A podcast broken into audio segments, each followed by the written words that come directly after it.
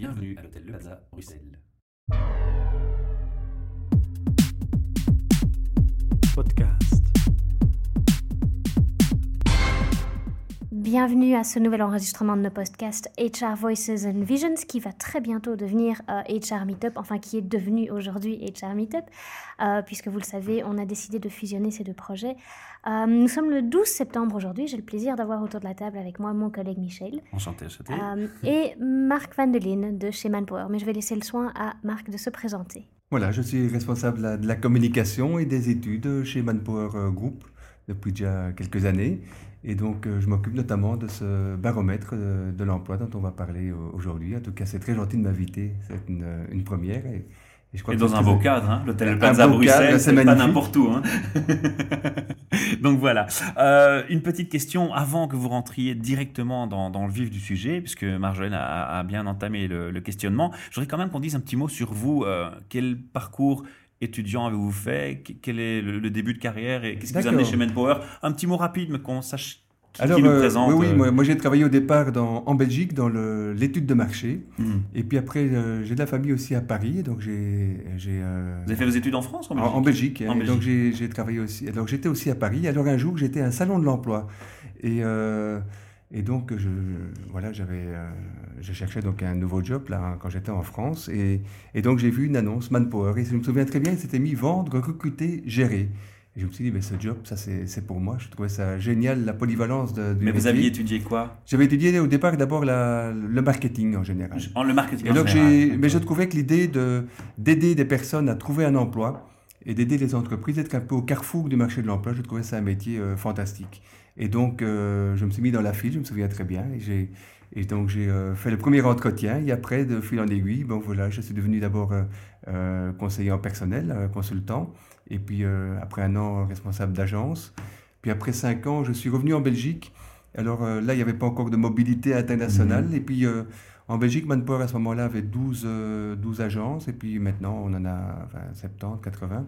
Et donc j'ai participé au développement. C'est une société qui a, qui a beaucoup évolué, dans laquelle je me suis toujours, euh, euh, j'ai eu toujours beaucoup de plaisir à y, à y travailler parce que c'est, un secteur, les ressources humaines, qui, qui évolue très vite. Et Ce qui, donc, ce qui m'a euh, beaucoup plu qui chez vous, et je peux parler en connaissance de cause, c'est la recherche des qualités. Et je dois dire que c'est grâce à Manpower que j'ai eu mon premier premier job dans les télécoms qui est maintenant ma passion. Donc petit clin d'œil au passage. Voilà. donc cette recherche de qualité. Alors maintenant qu'on connaît un peu mieux la personne, on parlait du baromètre de l'emploi. C'est ça.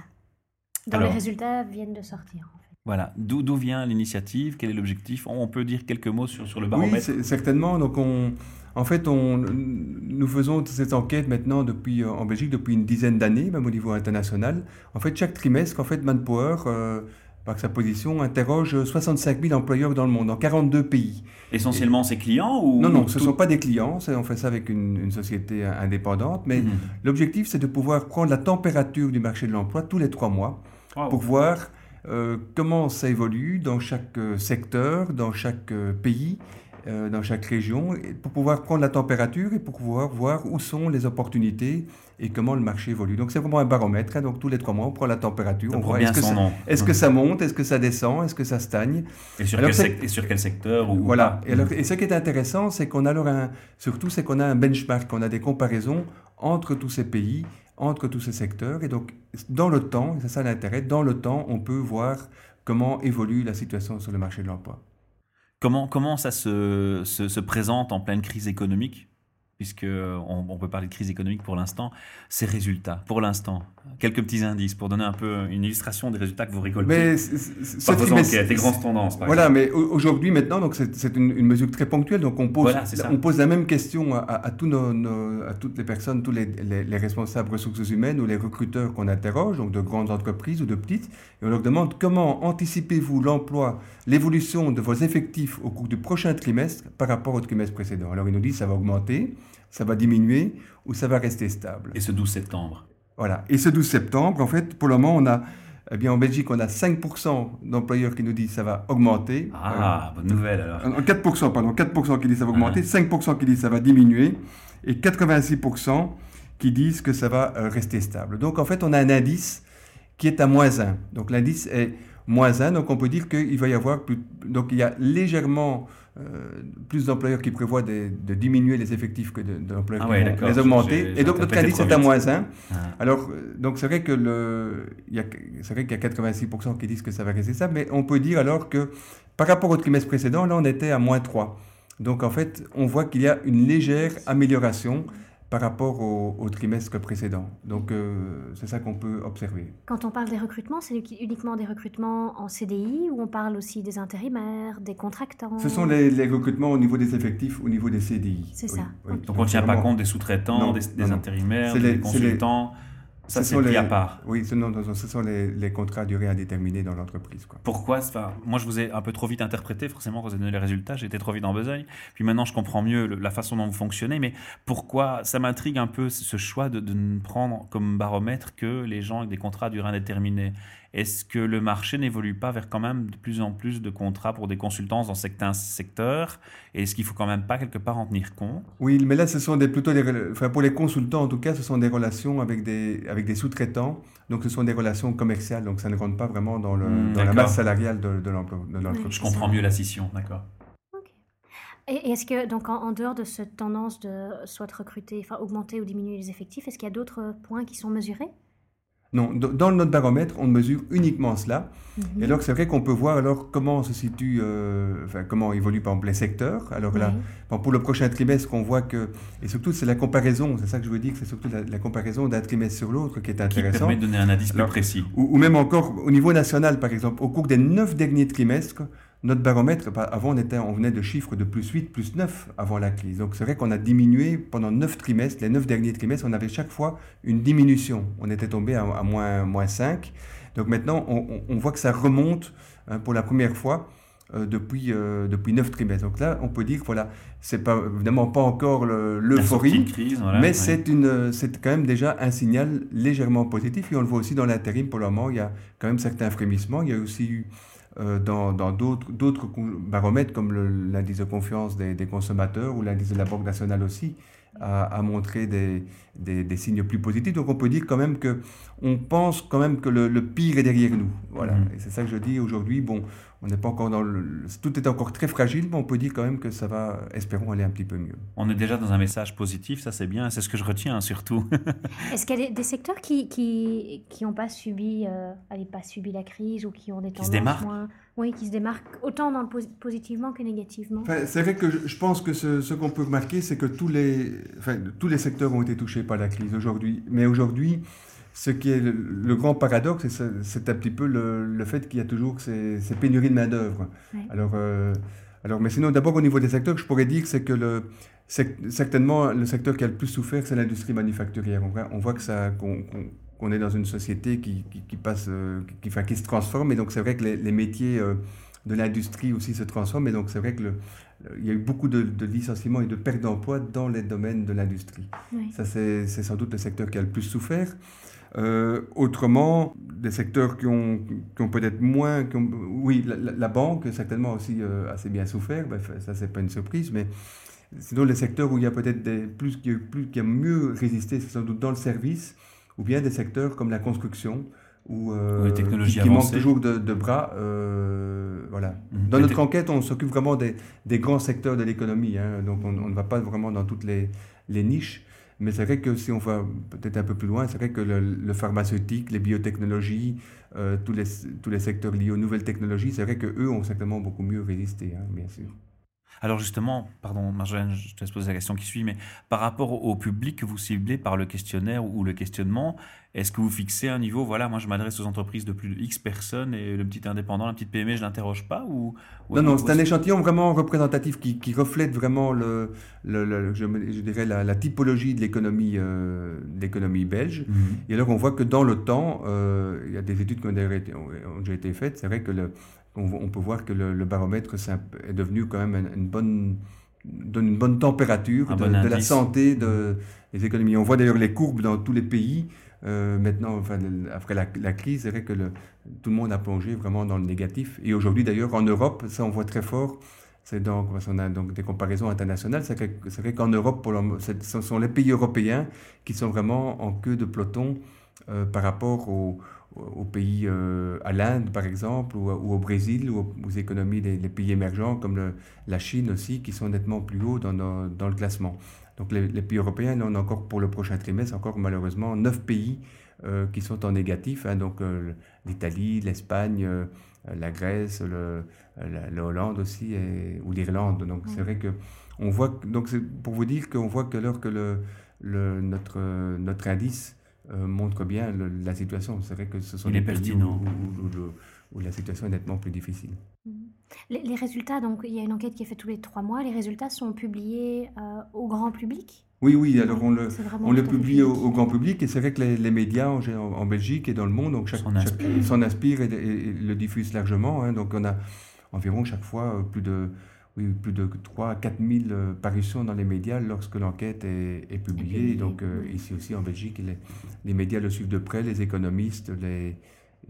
Est-ce qu'il existe d'autres organismes qui font des, démarches similaires? Est-ce que les médias justement s'adressent essentiellement à vous parce que vous êtes un référent en termes dans, de, de, de marche, dans le marché de l'emploi en Belgique ou est-ce qu'ils font un, groupement de plusieurs enquêtes? Est-ce que quand vous comparez ce que vous faites à, à d'autres qui feraient une enquête similaire, est-ce que ça se regroupe bien? Il y a déjà eu cette analyse qui était faite de votre côté? Oui, c'est vrai qu'en fait, souvent, euh, c'est ça qui est, dans le domaine de l'emploi, les, les, études sont souvent rétrospectives, c'est-à-dire qu'on voit les chiffres du chômage, euh, des choses comme ça. Donc c'est vrai que le, marché de l'emploi, on regarde souvent surtout ce qui s'est passé derrière, enfin dans le passé.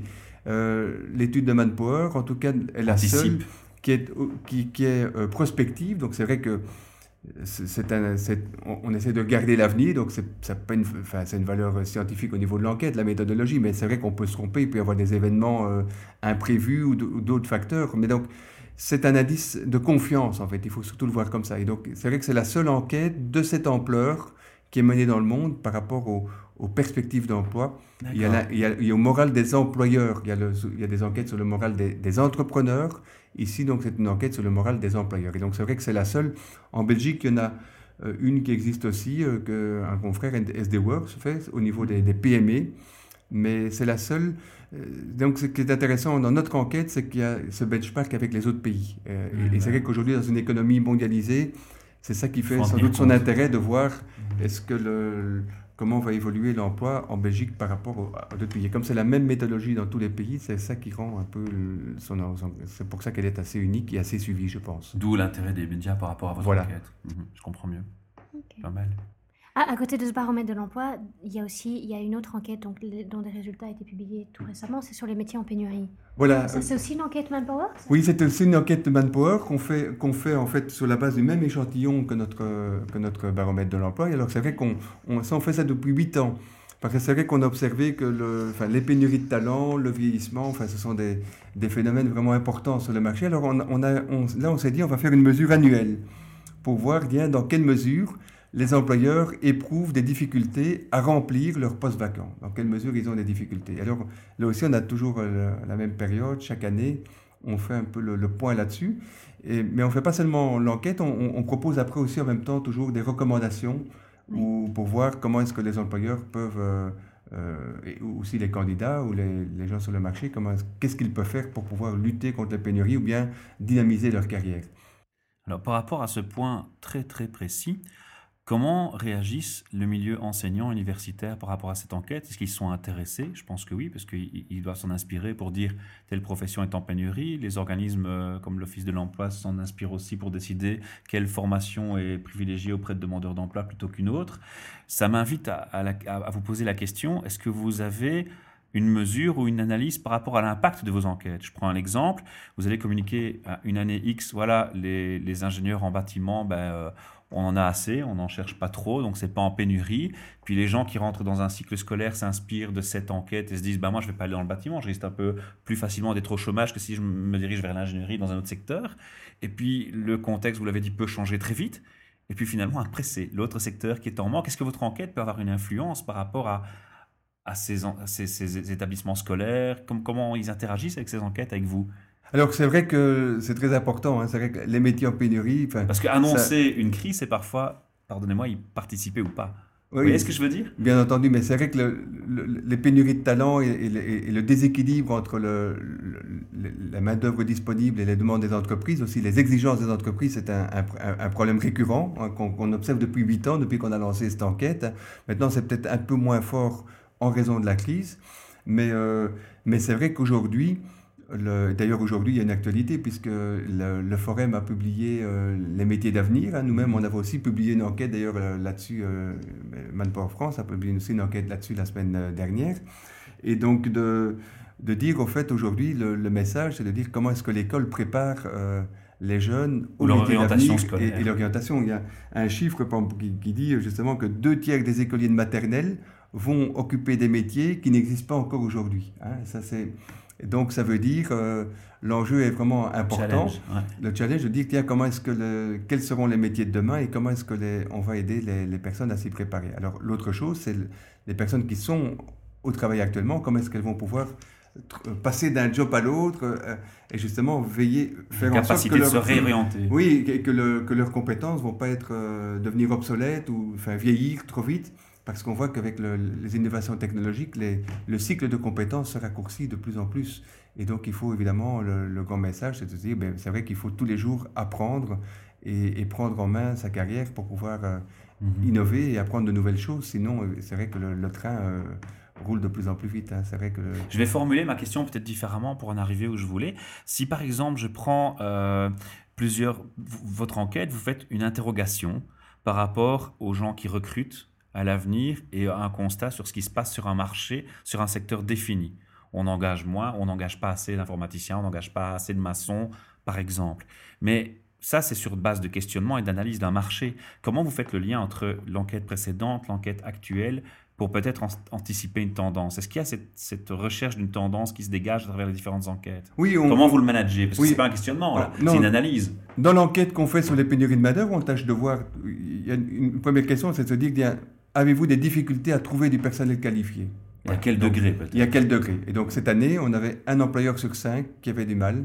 L'an dernier, c'était 1 sur, 1 sur, euh, 1 sur 4. Et il y a, il y a 3 ans, c'était 1 sur 3. Donc on voit, euh, ce qu'on a pu voir, c'est que euh, au, la crise, ça c'est notre analyse, masque un peu les pénuries parce que le ah. problème est moins urgent pour le moment. Mais voilà. Il y a voilà. le vieillissement, mais c'est vrai que le problème est moins urgent parce que les entreprises se disent ben, si, si je trouve pas la personne tout de suite, c'est pas trop grave, je vais, les équipes en place vont pouvoir encore euh, gérer, patienter, voilà.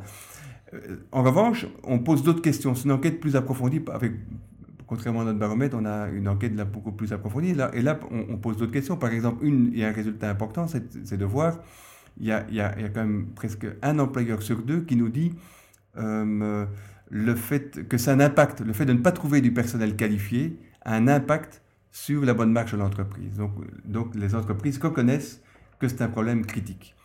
Autre question qu'on leur pose, c'est de dire pourquoi avez-vous des difficultés à trouver du personnel qualifié? Alors cette année, ce qu'on voit, c'est que c'est surtout toujours un problème de, de quantité, donc il n'y a pas assez de gens qualifiés, et, et aussi un problème de, de, qualité de compétences, en fait. Donc c'est vrai que là, ça renvoie à ce que vous disiez tout à l'heure par rapport à, à l'enseignement et par rapport au, aux, aux, exigences que les employeurs ont. On a vu, même par rapport à l'année dernière, on, on, le voit dans l'enquête, peu importe tous les, les détails des, des, chiffres, mais on voit que, et ça c'est une observation que moi je fais aussi personnellement, c'est que les employeurs sont plus exigeants aujourd'hui qu'il y a un an, parce qu'ils sont plus impatients. Ils ont, ils ont. Vous touchez monde, ma question suivante. Tout le monde est sous pression, et donc c'est vrai qu'ils doivent avoir les gens compétents très vite, tout de suite, mais mais le mouton à cinq pattes, il n'existe pas. Voilà. Alors justement, ça amène ma, ma question suivante, c'est justement en termes de, mentalité de l'employeur. On peut avoir un employeur qui se dit, moi, je veux un diplôme avant tout, et ensuite, on en parlait tout à l'heure, euh, me baser sur des compétences avec le diplôme au centre, ou on peut avoir un employeur qui se dit, ben, moi finalement le diplôme m'est égal, si la personne acquiert une expérience, qu'elle peut me la démontrer, qu'elle a des compétences, donnons-lui sa chance. Est-ce que vous posez des questions sur la mentalité de l'employeur et comment il fonctionne par rapport à cet aspect diplôme ou non diplôme non, on l'a pas directement dans l'enquête, mais on, voit plutôt la conséquence. Est-ce qu'il trouve ou pas la, la personne qu'il recherche? Mais ce débat de diplôme ou de non-diplôme, ça c'est un, débat qui est, qui Ça pourrait être une question qui pourrait être ajoutée. voilà, c'est une bonne suggestion. J'en prends note en tout cas. Alors, on va quand même clôturer cette interview. Je crois qu'on pourra refaire un deuxième podcast euh, plus tard, si vous le souhaitez, pour aller plus loin dans, ce type de baromètre ou un résultat dans quelques mois. On peut refaire un parcours d'un résultat dans quelques mois ensemble. Mais en attendant, les gens qui voudraient en savoir un peu plus peuvent se diriger sur un site internet précis pour retrouver d'une part, les infos qu'on vient d'évoquer et plus en profondeur au besoin, et surtout les résultats de ces enquêtes pour un peu les parcourir, parce que je crois que le public s'intéresse à ce genre de résultats aussi, pas que les entrepreneurs et les, patrons. Oui, bien sûr, ils peuvent aller sur le site euh, du groupe, donc manpowergroup.be. manpowergroup.be, et là, ils auront directement accès à notre media room qu'on appelle le Manpower euh, Group euh, Knowledge Center. Et aussi sur LinkedIn, c'est présent. Et il faut s'inscrire ou c'est accessible directement Non, c'est accessible directement via le site Manpower Group. Et, de là, on, on, publie régulièrement aussi des alertes et des, et des, oui, des, des alertes après, quand on, on, publie de nouvelles enquêtes ou de, nouvelles, euh, de nouveaux livres blancs euh, de nouveaux, euh, nouvelles études sur le marché de l'emploi. J'invite les auditeurs à aller voir. Moi, j'ai encore plein de questions, mais je crois qu'il va falloir vous réinviter au micro. C'est pas possible autrement. C'est intéressant. Ce sont des sujets passionnants et c'est vrai que ça bouge beaucoup, et donc il faut pouvoir euh, s'y attarder. Quoi. Merci pour votre temps. On vous retrouve donc bientôt, j'espère, et on vous souhaite une agréable fin de journée. Merci beaucoup. Au revoir.